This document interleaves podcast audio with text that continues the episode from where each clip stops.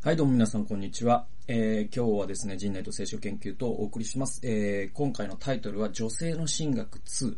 デボラとヤエルという、えー、タイトルでございます。え、前回ですね、デボラという、えー、獅子の活躍、え、これは本当に女性の賢さっていうことを、え、我々に、え、教えてくれる女性の神学、女性から、え、神を考えるという、まあ、ドロシー・ゼレというね、人がね、書いた本などを参照しながらですね、解説させていただきました。え、今回も女性の神学なんです。って言いますのも、この5章というのは、あの、4章で、えっ、ー、と、デボラというよ、えー、ね、女預言者で獅子がいました。で、その、デボラが、あそのイスラエルを当時導いていた。で、当時のそのイスラエルの世界に、うんと、バラクという戦士がいた。で、バラクは自分のその戦いを自分の名声のために、自分が有名になるために、自分が権力を得るために、えー、その戦いに向かっていた。でもデボラはあなたはその功績を得ることができませんよと。なぜなら女性によって敵の将軍は撃たれるからですと言って、その予言の通り、えー、女主人ですね。や、えっ、ー、と、これ誰だったっけ？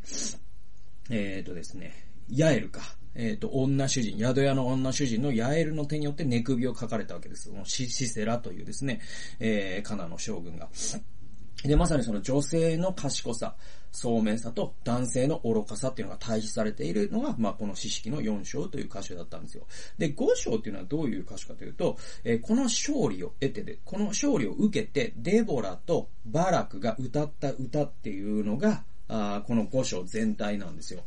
で、まあ、この勝利の際にこのような歌を歌うケースって、例えばね、あの、出エジプト記の時に、あのー、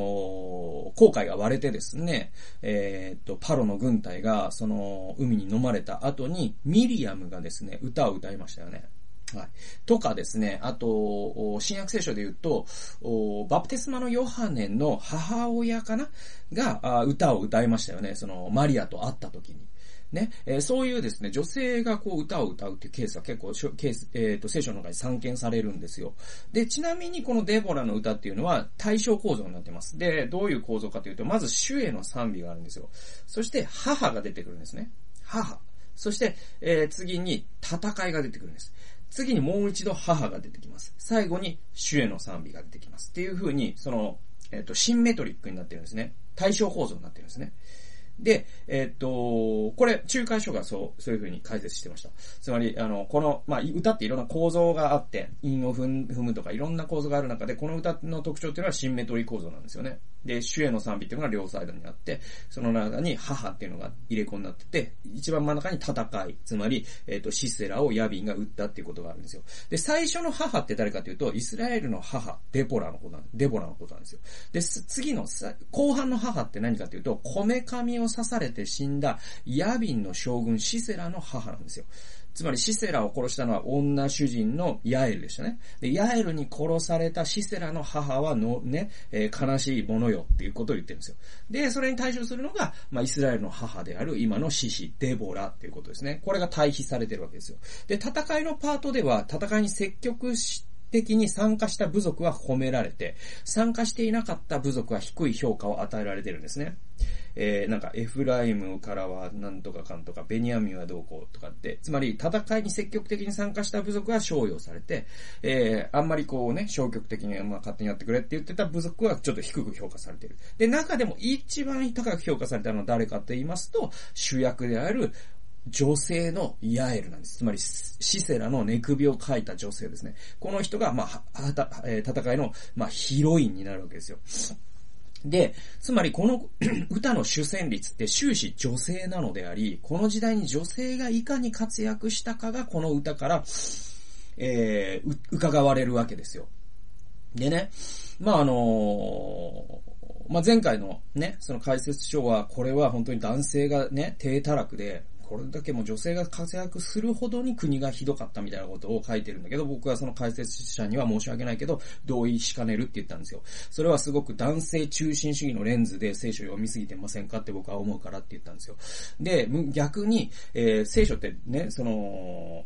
そもそも聖書が書かれた文脈って男性優位主義、家父長制主義の時代でずっと書かれてきてますから、でもそれを差し引いても、つまり、えあらゆるところで女性の活躍っていうのは、つまりその underrated、えっ、と、過小評価されてきたでしょ。で、男性の活躍が過大評価されてきたことでしょ。聖書を書くプロセスにおいても。それでもなお隠せないほどに聖書って女性を通して神が偉大なことをされるという歴史に満ちてます。まずイエスの母マリアですね。復活のイエスに最初に出会ったマグダラのマリアですね。イスラエルを救った王妃エステルですね。ダビデの血筋を作った忠実な女性ルツですね。イスラエルにエリコの勝利をもたらした竜女ラハブ。もう本当にそういうですね、女性の英雄譚ってもう聖書の中に隠せないんですよ。で、で、なおかつ、まあ、それらの英雄譚をね、考えてみると、男性のそれらよりも勇敢で創造性に満ちていることすら多いわけです。それぐらい、まあ、女性というものというのは、やっぱ聖書の中で 光り輝いてるんです。でも、もしキリスト教神学がそれを見つけることができてこなかったとしたら、やっぱりこの歴史上を通じてこの2000年間の神学者の歴史って、神学者全体のね、えー、もう歴史、2000年間全てを生きた神学者を集めた時に、多分98%以上が男性なんですよ。ね。え、だから、男性中心主義的に聖書を神学が構築ね、構築してきたとしても、え、それは全く驚くべきことではなくて、でも21世紀になって素晴らしいことに、ドロシーゼレとかですね、フェミニズム神学ということを言い始める人がいて、で、そういう人たちが本当に女性がどれだけですね、クリエイティブに、え、クリエイティビティに満ちているか、女性がどれだけね、聡明だったか、そういったことに気づかせてくれるという時代に我々は幸いなことに生きることができている。これありがたいことだなと思います。で、古代の男尊女卑的な世界観によって物語が歪められたことは想像に固くないんだけれども、それを差し引いてもなお女性の輝きは隠せません。ね、神は明らかに女性を用いてきたし、これからも女性を用いていくというのが僕の確信でございます。えー、なので、女性の神学2ということで、デボラとヤエル、えー、この二人の生き方を見るときに、本当に神様が女性を作られた、そしてその女性というものが、その歴史の中で、まあ、未だにね、根強い家父長制主義、そして男性優位主義というのはもう全世界にあります。だってアメリカにすらありますからね。で、日本にももう当然ありますね。で、えっと、何でしたっけ？えっ、ー、と、男女格差ね、の指数みたいのが世界ランク今120位でしたっけ？もう先進国の最低ランクなんですよね、日本ってね。で、えー、まあそういう状況にあります。悲しい現実です。ね。えー、でも本当にこの現実ってやっぱキリスト教から変えられてほしいなと僕は思いますよ。でもそれなのにもかかわらず、えー、一部のキリスト教の一派は、あ未だに女性を牧師に任命しませんよね。えー、僕は、まあ、ごめんなさい、あの、恥ずべきことだと思いますよ。本当に。うん。で、神の国の前進にとってマイナスでしかないと思います。だって人口の半分の可能性を奪ってるんだから。はい。で、女性の教職者はもう認められる、認められないっていう次元ではなくて、もうなんか、意味がわからないです。それがダメだという。で、多分、ね、パウロが女性は教会で黙っておきなさいっていう、その箇所を引いて言ってるんでしょうけど、ちょっと、もういい加減まずいんじゃない？それやってるとって思うよ。なんかすごい、なんか、何百万人という人を今敵に回しましたけれども、ごめんなさいね。で、で、えー、っと、まあいいや。でね、あのー、僕、ほ、もうこれに関してもうちょっとそのキリスト教だけじゃない話をすると、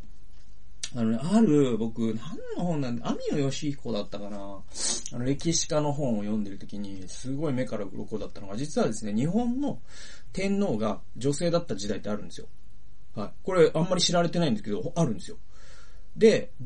じゅ、ね、えっとね、なん、なんとか天皇っていうね、女性の天皇がいるんですよ。その時代がね、20年ぐらいあるんですよね。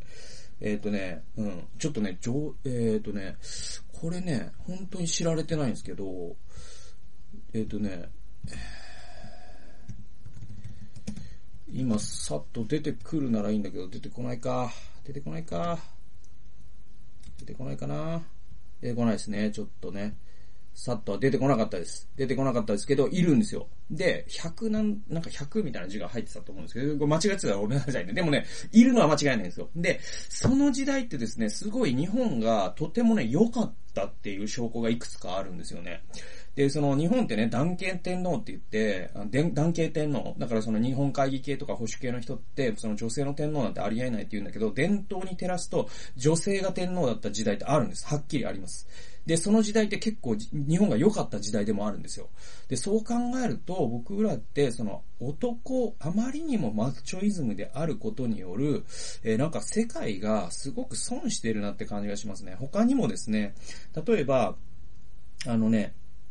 えっ、ー、と、これはね、グリーンランドだかアイスランドかどっちかなんですけど、あの、リーマンショックあったじゃないですか。で、その時に、あの、その、えー、どっちだったかな？グリーンランド、まあ、まあ、間違ってたらごめんなさい。これね、マイケル・ムーア監督の映画で見たんですけれども、えっと、その時に、要はまあ、じゃあ、仮に、そうですね、あの、アイスランドとしましょうよ。で、そのアイスランドってね、人口20万とか、もものすごい少ない人口なんですよね。えー、だけども、金融で儲けたんで、儲けてたんですよ。2008年まで。で、えー、もう有名な銀行が3つあって、で、そのみ、み、有名な3つの銀行がめちゃくちゃ儲けてたから、アイスランド経済ってすごく、あのー、まあ、持ってたんですね。だけど、リーマンショックの時に、えー、もうズドンと悪くなりました。で、だけど、3つの銀行のうちの1つだけが持ちこたえたんですよ。じゃあ持ちこたえた銀銀行って何が違ったかというと、CEO が女性だったんです。そして、えっ、ー、と、役員の中に女性がたくさんいたんですよ。で、じゃあ何がそれが方針がね、関係したかというと、その、すごいですですね、2008年のリーマンショックの前までって、すごい投機熱がすごくてですね、ちょっとリスキーな、まあ、金融商品を買いまくるみたいなことをしまくったんですよ。アグレッシブにね。だけど、女性が CEO だったその銀行だけは、ちょっとこれは、あの、感覚的にありえないと思うというものには手を出してなかったんですよ。だからセーフだったっていうことがあったりとかして、やっぱり僕は、その、なんだろうな、まあ、ヒラリー・クリントンという人自身が僕はどういう人かも知らないし、無責任なことは言えないけど、でも、アメリカの、例えば大統領が女性になった日とかっていうのはすごい人類にとって絶対嬉しいことだし、またね、日本初の女性総理大臣もしかしたら、え、僕が生きてる間に見れるかもしれない。え、それは、すごくいいことだと思います。ただそのなんか、小池百合子的なもう男、もう、メンタリティがさ、男以上に男みたいな女性の人いますから、で、そういう人がじゅ、ね、あのー、逆にトップになっちゃうと、もうむしろ断権主義が加速してっていうことは、そのリスクはあるにせよ、やっぱりですね、あらゆる組織において女性が上の立場に行くということは、僕はいいことしかないと思いますね。で、それはその逆差別だとか言っていう人がいるんだけど、僕は50%までは全然逆差別じゃないと思いますよ。だって人口比が50、50なんだから。ね。で、だから今ってだってさ、その企業のし、ね、あの経営陣にしても政治家にしても確か91とかなんですよね。男性、女性の比がね。で、これはもう明らかに歪んでて、っていう意味で言うと、まあ、デーボラとヤエルがこれだけせね、あのー、賢明だったという点から見てもですね、キリスト教もやっぱり、えー、ね、指導者は合々であるべきだし、女性もっと増えるべきだし、えー、日本社会全体の上の、ち、ね、何か意思決定権を持つ人に女性がもっと入ってくるべきだと僕は聖書から思いますね。ということで僕は女性の進学2、えー、デーボラとヤエルという形で、今日は何百万人の人を敵に回しましたけれども、僕ははっきり主張させていただきたいと思います。そんなわけで、えー、最後まで聞いてくださってありがとうございました。それではまた次回の動画及び音源でお会いしましょう。さよなら。